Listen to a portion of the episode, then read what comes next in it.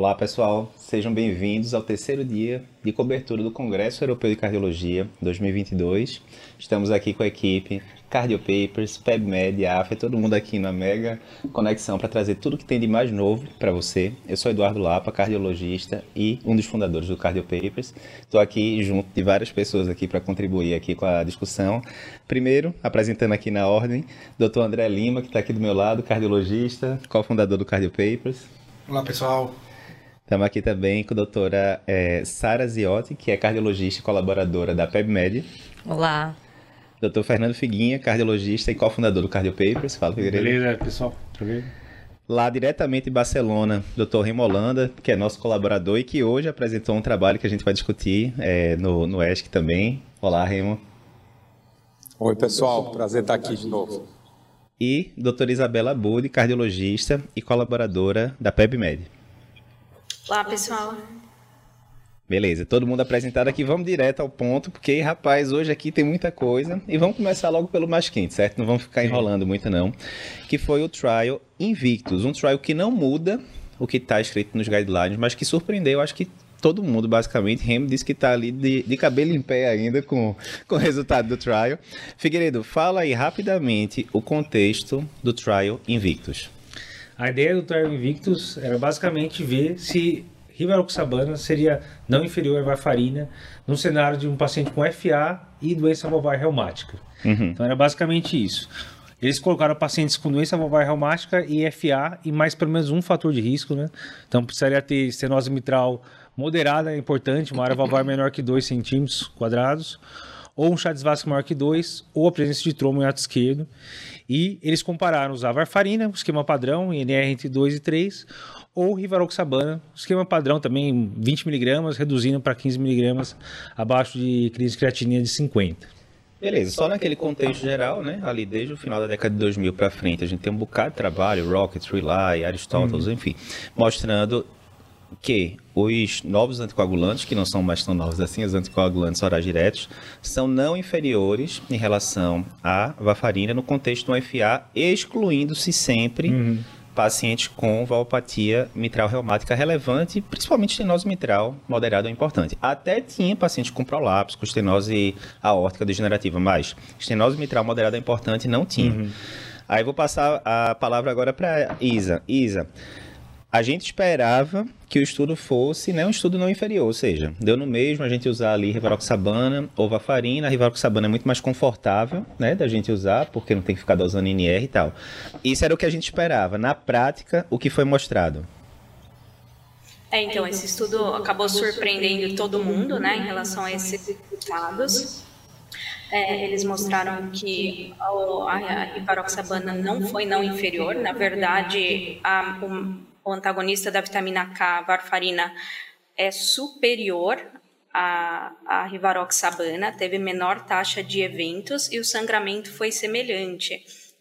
Né? Tem algumas ressalvas aí do trabalho em relação a se a gente for comparar o, o, grupo estudado com os estudos dos anticoagulantes diretos prévios, né? Então, eram pacientes mais jovens, com maior uh, proporção de mulheres, tem algumas coisas um pouquinho diferentes que podem ter influenciado aí nos resultados, né? Mas foi um, um resultado que surpreendeu a todos era, um, era, um, era uma esperança, né? Você colocar uma medicação que não precisaria ficar, tem todos os outros custos associados de coleta de exame laboratorial para acompanhar a INR, de ter uma, capa uma possibilidade de uma anticoagulação com a posologia, ou interação menor, como são os uhum. novos anticoagulantes, os anticoagulantes diretos, mas a, a vida é assim, a realidade a gente não pode lutar contra ela. Veio os dados, muita coisa na, nesse sistema complexo, a gente não consegue acompanhar mas aí a gente está de, um, de um, um resultado que não que vai corroborar com o que a gente já fazia. Então, aí vem essa questão, né, galera? Porque assim, quando a gente vê o resultado no estudo, né? Pode ser, vou passar a palavra para a Remy daqui a pouco, mas pode ser três coisas. Pode ser a realidade, né? De fato, é aquilo ali mesmo e pronto. Poderia ser algum viés, digamos, né? Vou inventar aqui agora, a rivaroxabana que deram na, no trabalho não prestava. Obviamente não é isso, mas poderia ser algum viés desse tipo, ou poderia ser o acaso, né? A simples razão de chance ali, aquela coisa toda, né? Remo, nesse caso do trabalho, você acha que essa é a realidade sim? Primeira pergunta. E depois, ok, o pessoal inclusive morreu menos, não foi só questão do desfecho composto, não, a galera morreu menos, é, menos mesmo usando varfarina. E aí você poderia dizer, considerando né, que isso aí foi mostrado tal, será que só a diminuição de AVC que foi mostrado no grupo da varfarina, só isso já corresponderia ao equivalente da diminuição da mortalidade ou teria mais alguma coisa aí por trás? Comenta aí, por favor. É, em primeiro lugar, é, você falou que eu fiquei com o cabelo arrepiado, quer dizer, o pouco de cabelo que eu ainda tenho arrepiou mesmo. Eu, eu realmente foi um resultado que surpreendeu e eu quero fazer uma meia-culpa, porque na live de segunda passada eu discuti com o Figuinha e eu falei que eu usaria DOAC tranquilamente em paciente com estenose mitral e FA. Eu lembro que a gente discutiu isso. E hoje eu estou mudando minha opinião, que aliás não é nenhum pecado, porque mudar de opinião é exatamente o que a gente faz quando as evidências chegam. Então, esse estudo é um grande aprendizado. Em relação às suas perguntas, Lapa, vamos lá, eu acho que viés não tem, o estudo é randomizado, muito bem conduzido, por sinal. Aliás, os nossos alunos de medicina baseada em evidência leem o estudo depois e procurem lá aquelas, aquelas dicas que eu dou sobre estudo randomizado, vocês vão ver que está tudo certinho ali. A única questão é que, assim, quando você tem um estudo que não é cego, você pode ter algumas interferências que podem influenciar no resultado. A primeira delas é, um, é uma aferição do desfecho, ou seja, eu avalio a pessoa diferente, né, eu digo que foi infarto ou não, porque eu sei qual foi o grupo, qual foi o tratamento que ela recebeu. Só que isso não acontece para morte. Morte é algo muito objetivo, não tem como você roubar em morte, meu cara. Já era. Então, isso não explica o resultado. E a outra questão que polui o estudo não cego é o que a gente chama viés de tratamento diferencial, que é o seguinte, até eles comentaram hoje na apresentação. Será que o grupo varfarina, por ter que dosar INR e ter mais contato com o médico, ele não poderia ter sido tratado melhor né, tratado, sei lá, da doença, insuficiência cardíaca, é possível. Mas eu acho que isso é muito pouco provável para impactar uma diferença tão grande. Então, a minha opinião é que vamos ter que dar o braço a torcer, que essa é a verdade, e que a doença reumática é outra doença. E que nós não podemos ficar extrapolando achados de um estudo para uma outra população que a gente não avaliou. Simples assim. Temos que ter é, estudos para corroborar as nossas hipóteses. E eu vou terminar com a frase que o Renato Lopes falou brilhantemente no, no comentário dele. Nós precisamos de estudos randomizados, não dá para ficar só achando que é isso ou aquilo. É isso. Perfeito. Eu acho que um ponto muito importante também, né, Remo? Uma coisa que eu estava discutindo com, com o Renato hoje, né, pelo zap. É, Renato, o que, é que você achou aí em relação ao mecanismo de diminuição de mortalidade, e ele falou um negócio que ele gosta muito de falar, e é mais pura verdade. Olha, o mecanismo não interessa, o fato é que morreu Doesn't menos. Matter. Ponto final. Primeira coisa. É. E segunda coisa, eu fico muito feliz de ver, né, num, num congresso tão grande desse, um dos principais, se não se não o principal trabalho do Congresso, falar sobre febre reumática, né? Que a gente sabe que é uma, é uma doença que fica ali meio escanteada, terceiro mundo, que não sai tanta publicação em grandes revistas, né? Então isso. acho que isso é uma grande conquista também para a gente que está tratando o paciente ali todo dia com esse tipo de doença, né? E uma observação, assim, que eu acho que o estudo até veio para corroborar, é que a gente sempre teve medo do reumático, né? A gente sempre, sempre teve medo da estenose mitral, que a gente sabe que faz mais trombo, que faz mais embolia. Isso. Então eu acho que acabou que veio confirmar, né? A gente queria uhum. que usar o DOAC, mas acabou que confirmou que realmente ter um controle da, da anticoagulação mais restrito é uhum. mais benéfico para esse grupo de população. É isso, parece ser uma doença diferente. Resumindo, né, eu acho que essa é a conclusão e que a gente vai ter que ver. Mais uma vez, não muda a recomendação da diretriz, que já era classe 3, não era para usar, né? Mas agora era, não era para usar porque a gente não sabia se prestava ou não. E agora a gente tem uma evidência muito boa dizendo hum. que varfarina é melhor e vamos para frente. O então, no final, é, lembrando que a varfarina é uma medicação que tem mais de 50 anos, a gente tem o rivaroxaban, que é uma medicação nova, e vem aquele famoso ditado, né? Panela velha que faz comida boa. Então, a gente continua aí com o nosso varfarina, mantendo o tratamento. Pô, quem diria, né? E, e a, a, fila do TP vai continuar, não tem fim. Vai. Que encarar essa. É. Desde 5 horas da manhã que eu escuto essa história no quarto do hotel dizendo que queria mandar essa da panela. É boa, essa aí é, é a verdade mesmo. Beleza, então, ó. Indo para frente agora, certo? A gente vai falar agora sobre uma série de estudos que saíram de fase 2, falando sobre antagonistas do fator 11 ativado. A gente acabou de falar agora, rivaroxabana, comentamos também de Aristóteles, apixabana, etc, que são antagonistas do fator 10 ativado. Mas aí a gente teve vários estudos aí publicados, é, apresentados durante a madrugada aqui no Brasil sobre o fator é, 11 ativado. Isa, dá um overview aí sobre esses estudos e por que, que eles são importantes.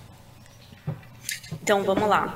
É, foram três estudos, tá? O Pacific AMI e o Pacific Stroke, que foram com o Asundexian, e o Axiomatic, que foi com o Milvexian, que são é, inibidores do fator 11 ativado. Esses inibidores, eles previnem eventos trombóticos, de acordo com alguns estudos prévios, já tem estudo com trombose venosa, e é, não causam aumento de sangramento. Isso que é bastante interessante dessa medicação. E aí eles foram testados e apresentados hoje no Congresso, nesses três estudos, que foram em contexto de pós-infarto e pós-AVC é, foram testadas diversas doses das medicações, então eles queriam ver se existia algum tipo de dose-resposta, alguma dose melhor que a outra, e foi vista a eficácia, segurança e é, resultado em relação a desfechos de recorrência de AVC e em relação à mortalidade e infarto. Então foram estudos bem legais, parece uma droga aí bastante promissora. Show de bola. Figueiredo, nesse caso, muda a guideline já, se a gente for colocar um, sair um guideline amanhã, a gente já vai colocar lá antagonista do 11A, tal, um estudo de fase 2 já é o suficiente para fazer isso, como é que é o meio de campo? O estudo de fase 2, na verdade, ele não tem o poder para mudar é, diretrizes ainda. Na verdade, eles são importantes para mostrar que a droga é segura e pode ter algum futuro promissor aí na, na pesquisa científica, mas eles ajudam a planejar o que, que vai rolar no estudo de fase 3. Então, por enquanto, não, não muda nada é, realmente é, é, tem um esquema promissor, né? Eles acabam é, evitando a formação patológica de um trombo sem piorar a hemostasia, então tem um mecanismo patológico interessante. O Pacific Stroke até ele, ele testou num cenário não é, cardioembólico, né? Saiu no ICC o Pacific AF, né? Que testou é, comparando a pixabana e mostrou que sangrou menos que a pixabana. Então eles estão tentando achar vários nichos aí para encaixar essa medicação e eu acho que a gente vai ter a resposta só depois dos estudos de fase 3 mesmo. Remo, é, é básico, mas assim, com certeza tem estudante de medicina vindo aqui, tem residente de clínica que pode ter essa dúvida. Só lembrando, Remo, fase 1, 2 e 3, faz um overview aí de um minutinho, só a é. diferença de um para o outro. É, então, vou fazer uma analogia com um evento que vai ter no final desse ano chamado Copa do Mundo, né? Você tem a primeira fase, o sujeito tem que passar, se passar ele vai para as oitavas de final, se passar vai para a final, até ser campeão, né? Então é a mesma coisa. Estudo fase é o primeiro estudo em humanos em que você testa basicamente tolerabilidade, você não busca eficácia, geralmente é em voluntários saudáveis. Depois você tem o fase 2 já em pacientes com a doença, em que basicamente você está selecionando uma dose e vendo segurança e havendo algum sinal de eficácia, mas não dá para concluir nada. E fase 3 é o vamos ver. É o estudo definitivo, como todos esses que vocês falaram aí da FA, o Rocket, Aristóteles, etc. É, essa aqui é a regra do jogo. Então, Perfeito. o estudo fase 2 realmente não vai mudar a guideline, é só uma pontezinha mesmo. Beleza. Mas, cenas dos próximos capítulos, vamos ver, né? Anticoagulação é sempre um tema muito relevante para a gente da cardio, entre a arritmia, entre a síndrome coronariana aguda, bem importante. Terceiro estudo que a gente separou aqui do dia esse daqui eu vou levantar a bola, né? Vou fazer aqui uma analogia a Galvão Bueno, é do Brasil, né? Porque foi Rimo que apresentou lá, né? O, o estudo lá. É, brincadeira da parte, é sempre muito bom a gente ver num congresso tão grande, de tanta relevância, brasileiros apresentando, né? Então, Remo apresentou o VPCS, que eu vou passar a, passar a palavra daqui a pouquinho para ele comentar. A gente também teve o Dr. Pedro Barros, que também é colaborador do Cardio Papers, apresentando hoje no ESC. Então, assim, a gente fica extremamente orgulhoso de poder não só estar comentando, mas parte da, do nosso estado staff aqui também está produzindo evidência que está mudando as condutas aí mundo afora, né? Lapa, só antes de ir para uh, passar a palavra para Remo, também aqui deixar registrado o orgulho que a gente tem de estar tá com uma cobertura da dimensão que a gente está tendo, uma cobertura inédita na, em um congresso internacional com representantes da PebMed, do Cardio Papers lá em, em loco, e aqui também, tanto na parte de lives ao, no YouTube, como na parte escrita através do PebMed. Lá o portal PebMed está trazendo uma cobertura fantástica que está uh, na parte escrita também. Show de bola.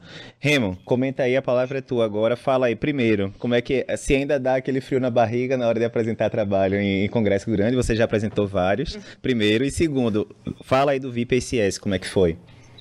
É, primeiro que dá um frio na barriga assim, eu tava tenso, depois dá aquela sensação de relaxamento, né? Parece que você disputou uma competição, mas é um, é um orgulho muito grande a gente ter o Brasil né, nesses palcos e eu diria para vocês que isso não vai ser o único. A brincadeira vai só ficar mais intensa, né? Do, é, é, só observar os estudos que nós estamos desenvolvendo, né, em vários centros de pesquisa no Brasil, lá na RO Einstein, o pessoal lá do Renato, BCRI também, então isso aí só vai ser algo comum, o Brasil tá, ter esse destaque. Em relação ao estudo em si, lá é o seguinte, eu não sei se vocês lembram um estudo que foi até do ESC ano passado, seguramente a gente comentou no Cardio Papers, chamado IAMI, um uhum. estudo feito na Suécia, Dinamarca, vai, e tudo mais, que eles testaram vacina da influenza versus placebo em pacientes pós-infarto. Resultado, o uso da vacina reduzia eventos cardiovasculares, porém era contra placebo. Um estudo que, aliás, jamais a gente conseguia fazer no Brasil, porque ia ser antiético você dar placebo, já que a gente tem que vacinar todo mundo contra influenza mesmo. Enfim, não tinha menor condição de fazer aí no Brasil esse estudo. Então, o que é que nós fizemos? Nós procuramos estudar se realmente a gente é obrigado a dar dentro do hospital, na fase aguda. E além disso, nós testamos uma dose alta, porque existem estudos sugerindo que o cardiopata, paciente com infarto, ele teria uma menor resposta imunológica à dose convencional. Então, a gente randomizou 1.800 pacientes para dois grupos. Metade tomava dose dobrada da vacina para influenza dentro da, do hospital, antes de ir de alta após síndrome coronária aguda, e o outro grupo ia tomar a dose tradicional, uma simples, 30 dias depois da alta, ou seja, no regime ambulatorial. O resultado, não houve diferença entre os grupos no desfecho primário, que era um composto de conflito de morte, ou eventos cardiovasculares ou pulmonares. Então, também não houve nenhum problema com a segurança, ou seja, foi seguro dar a vacina mesmo na fase aguda do infarto, isso a gente já sabia do IAME, mas agora nós reforçamos. E a moral da história é o seguinte: tem que vacinar todo mundo todos os pacientes cardiopatas, mas se você vai vacinar dentro da UCO ou lá depois na, na consulta ambulatorial de retorno, aí você que escolhe, né? aí cada um faz do jeito que quiser, mas o importante é vacinar. É que esse é um medo sempre, né, Remo? É, eu me lembro que quando a gente estava no INCOL, o pessoal mostrou as estatísticas lá no, no ambulatório da IC, e a enorme maioria dos pacientes não era vacinado para influenza, né, anualmente, nem para pneumococo, né? Então, é muito comum a gente ficar focando muito em medicação, device, coisas complexas e o feijão com arroz né? Atividade física, etc., vacina, às vezes passa batido, né? Às vezes com essa é, evidência de segurança de vacinar na internação é um, um, momento oportuno de você resolver isso daí já e não ter que esperar que o cara vá procurar a vacina. Isso. Então talvez é. mete bala na internação e beleza. E levando em consideração o que o falou aqui, a pós-infarto é um dos momentos da vida do paciente em que ele está mais engajado. Sim. É a hora que chega é. aquele trauma, que chega aquela, aquela, vou mudar de vida, vou fazer tudo. Então, às vezes, é a oportunidade de você introduzir uma medicação naquele momento é é, é, justamente um, um, definidor se esse paciente vai ter aderência ou não. Porque às vezes ele faz, você vai prescrever para ele vacinar após a alta e às vezes esse, essa vacina não vai ocorrer. Então é uma oportunidade aí de você eu, pensar. Eu, eu, eu, queria só fazer um reconhecimento aqui, uma curiosidade. É, aproveitando que nós estamos aqui com vocês do Cardio Papers, né? Nós aí do Cardio Papers, vocês sabem, o, o estudo teve 25 hospitais no Brasil. Sabe qual foi o que mais incluiu o paciente? Eu sei. Procap, Pernambuco.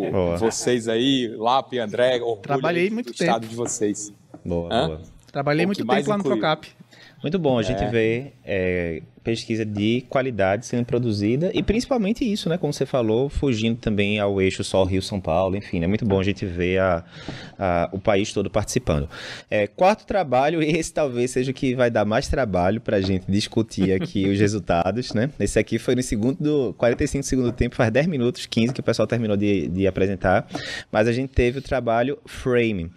Sara, diz aí o contexto desse trabalho para a gente discutir depois os resultados. Bom, o frame ele veio assim, é igual o Cooper Shock, ele veio assim, Cooper angioplastia, né? É, ele pegou pacientes com infarto agudo do miocárdio e randomizou é, se ele iria é, fazer a angioplastia revascularização completa, né, guiada uhum. por FFR, ou revascularização completa guiada só pela angiografia mesmo. Perfeito. É, e aí foi um estudo assim que tem alguns problemas que a gente vai discutir aí a metodologia e a análise estatística, porque com a pandemia reduziu bastante o N, né? uhum. né? Então era para ter mais de mil pacientes e acabou tendo 500 pacientes. É, mas o resultado, assim, foi too good to be true, né? Como você sempre diz, é, que teve um odds ratio de 0,44, assim, uma diferença de 10% para o grupo que fez com FFR, assim, um, uma queda de... O desfecho primário foi é, morte, revascularização de urgência, é, e teve um, uma melhora significativa em relação à angioplastia guiada só pela angiografia. Então, para eu entender aqui, ele tinha lá uma artéria que ele sabia que era culpada e tinha outras lesões que aparentemente não estavam culpadas lá com aquela artéria. Exato. E aí ele queria justamente comparar, abrir a artéria culpada, mas avaliar a, a repercussão da abertura das outras artérias, né? Isso. E aí seria a revascularização completa guiada ou não com FFR. E foram incluídos pacientes com infarto com supra e sem supra. Sim, isso. O e... que a gente viu no que a gente vai inclusive comentar, né, Remo? Tá, essa parte a gente vai comentar lá no Cardio Papers Experience com o Remo, que a gente vai ter uma mesa lá só sobre novidades de síndrome coronariana aguda. E não tem como a gente não abordar o Complete, né, que foi um dos trabalhos mais importantes de síndrome coronariana nos últimos anos, que era isso. Era paciente que chegava com supra, né, especificamente, tinha outras lesões significativas, principalmente acima de 70%, e a dúvida era se eu abordar essas lesões no primeiro momento ou até 45 dias depois da alta, ou se eu deixar quieto, não abordar, o que, é que acontece? E melhorou você abordar. Contudo, no complete, basicamente todo mundo era pelo olho, né? Ali, ó. Tá acima de 70%, eu trato. A gente sabe que no conceito de DAC crônica, a FFR fez muita diferença, principalmente em evitar colocar estentes desnecessários, né? Sim. Estudo de FUR tal e por aí vai. E aí ficou a dúvida, será que se a gente guiar essas angioplastias de lesões outras acima de 50%, né? Nesse paciente chegou, ah, chegou com infarto com supra ou sem supra. Lesão claramente culpada ali. Sem supra, mas com a DA de 95% com Reisness, aquela uhum. coisa feia e tal. E tem uma lesão de 70% na CD. É para cutucar esse CD? É ou não é tal? Então, grupo tradicional era simples. Tem uma lesão acima de 50%, vou tratar. Acabou. Fica caladinho aí no seu canto e vou tratar. O outro é, tá entre 50% e 90% a lesão, passo o FFR. Se o FFR for alterado, ou seja, de 0,8 para baixo, eu trato. Se for acima de 0,8, eu não trato. E aí a grande bronca foi essa, né? Na hora que ele apresentou lá o resultado, aí eu vou perguntar a opinião de Rima agora. Primeiro, na hora que ele apresentou o resultado, ele falou como aconteceu com vários trials, olha, o Covid atrapalhou a vida da gente. E a gente entende, durante o, a, a pandemia de Covid, teve uma diminuição muito grande de admissões por síndrome coronariana aguda, né? Todo mundo com medo no pronto-socorro, aquela confusão, isso já foi muito debatido e tal.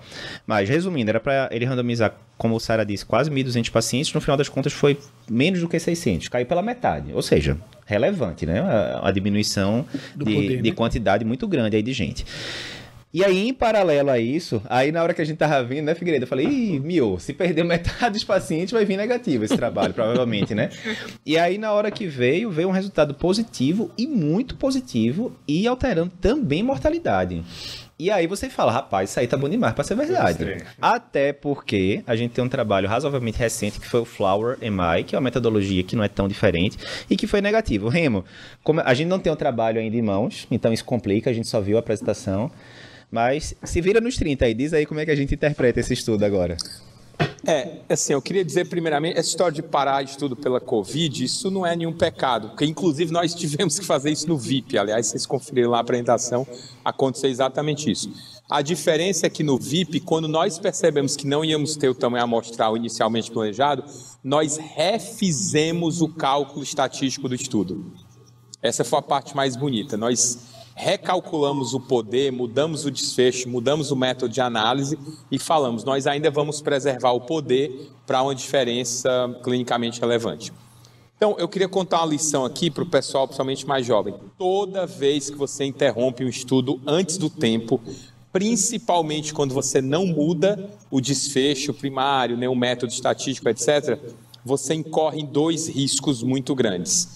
Um é o chamado erro tipo 2, que é aquele tal de não ter poder, ou seja, você encontra uma diferença, às vezes até importante, por metade de mortalidade, mas não é estatisticamente significativa porque você não teve tamanho para excluir que aquilo é só acaso. E existe o contrário também.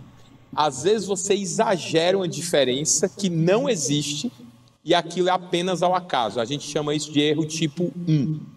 Nesse estudo, não sei se foi isso que aconteceu, mas se você tem o dado de um estudo prévio, que o que você comentou, o Flower, falando um resultado até bem diferente, é muito provável que o que a gente tenha visto hoje tenha sido um erro tipo 1, ou seja, algo só acaso exagerado. Então, eu acho que a moral da história é que a gente precisa de mais estudos, mais evidência, até mudar a prática clínica. Mas eu particularmente gosto da FFR, acho que é um método bacana, mas a gente precisa de mais substância antes de mudar a guideline. Ô Remo, só fazendo analogia, primeiro, a gente realmente não tem um estudo em mãos para comentar, né? Então isso é baseado na apresentação de 10, 15 minutos que a gente viu, primeira coisa. Sim. E eu acho que um bom exemplo que eu gosto de fazer é aquele negócio, né? Para quem gosta de futebol. Não é meu caso, não, mas vamos usar esse exemplo. Digamos que o Campeonato Brasileiro tenha 50 rodadas para você dizer que é um campeão. Era como se Sim. você quisesse parar o Campeonato Brasileiro, talvez com 10 ou 20 rodadas. E às vezes até um time que nunca ganha, tipo, eu não sei se você é Fortaleza, se você é Ceará lá, mas um time que nunca ganha o Campeonato Brasileiro, às Fusão, vezes deu sorte Ceará. de ir lá. É o quê? Ceará, vozão, claro. Tá bom, pronto. Aí digamos, tá lá o Ceará, que eu não sei nem Ceará que divisão tá agora. Mas tá lá, na, talvez na sétima rodada, deu sorte, né? Conseguiu pegar umas partidas Sim. ali, o acaso e tal. E deu sorte na sétima rodada, tá ganhando lá, tá em primeiro lugar e falar, ó, vamos acabar agora aqui o Campeonato Brasileiro na sétima rodada, porque aí você é o campeão, né? Seria uma, uma analogia para você explicar Perfeito. essa questão de não ter o N, né? Ô Lapa, essa analogia é tão legal que, para você ter uma ideia, eu dou essa analogia no curso de medicina baseada em evidência. Exatamente o que você falou. Que, aliás, foi um exemplo curioso. Tinha um time, que se não me engano era o Vasco, num determinado campeonato, que nas primeiras 10 rodadas ele ia ser um dos primeiros. Quando terminou o campeonato, ele foi um dos últimos, caiu para a segunda divisão. Ou seja, é, é, exatamente isso aí que você falou. Cuidado com pequenos números, né? O pessoal está aqui no espírito da Copa. Bem, então assim, no comentário, inclusive, né, lá do, do Frame, o pessoal falou isso. Por enquanto não muda a guideline, né, por todas essas questões. Enfim, eu acho que o último ponto que a gente vai pegar aqui, como a gente teve quatro diretrizes lançadas todos no primeiro dia, né, a gente já comentou em alguns, fez vídeos em, em, em separado, mas, Figueiredo, comenta aí só sobre a diretriz de cardio-onco, rapidinho mesmo assim, só é a primeira diretriz, né, de cardio-onco da, da Sociedade Europeia, ou seja, Brasil na frente aí, porque a primeira diretriz de cardio-onco da gente foi 2010. 2000, é, 2010, 2011, por aí, né, ou seja, Brasilzinho aí na frente de novo. Mas, brincadeiras à parte, gostou da diretriz? Acha que muda muita coisa porque a gente vem fazendo aqui? Não, não muda muita coisa, mas uma diretriz bem estruturada. Eles tentam organizar realmente a cabeça. Eles falam para todo paciente que vai iniciar um tratamento quimioterápico fazer uma avaliação de risco. Então isso é importante porque às vezes o paciente não chega no cardiologista tão fácil, né? Uhum. Então o oncologista, quem estiver cuidando, faz uma avaliação de risco e eles colocam tabelas específicas para cada tipo de quimioterápico para avaliar o perfil do paciente. E se o paciente for de alto risco ou risco muito alto, precisaria de um cardiologista acompanhando. Perfeito. E daí fazer aquela avaliação geral para ver o basal antes de começar o quimioterápico, né? Então fazer eletro, fazer biomarcadores, né? BNP e troponina e uhum. fazer o eco. Eles falam preferencialmente eco 3D para avaliar melhor a fração de ejeção, e se possível com strain, que vai ser mais um parâmetro que vai nos ajudar a definir os critérios de, de alteração, né, de gravidade de uma cardiotoxicidade. Né? O que, que, você achou, Sara, dessa diretriz com relação a essa investigação e esses exames que eles trazem agora de uma realidade que a gente tinha no Brasil e agora oficializando uma realidade lá na Europa? Não, eu acho que não muda muito do que a gente já fazia aqui no Brasil.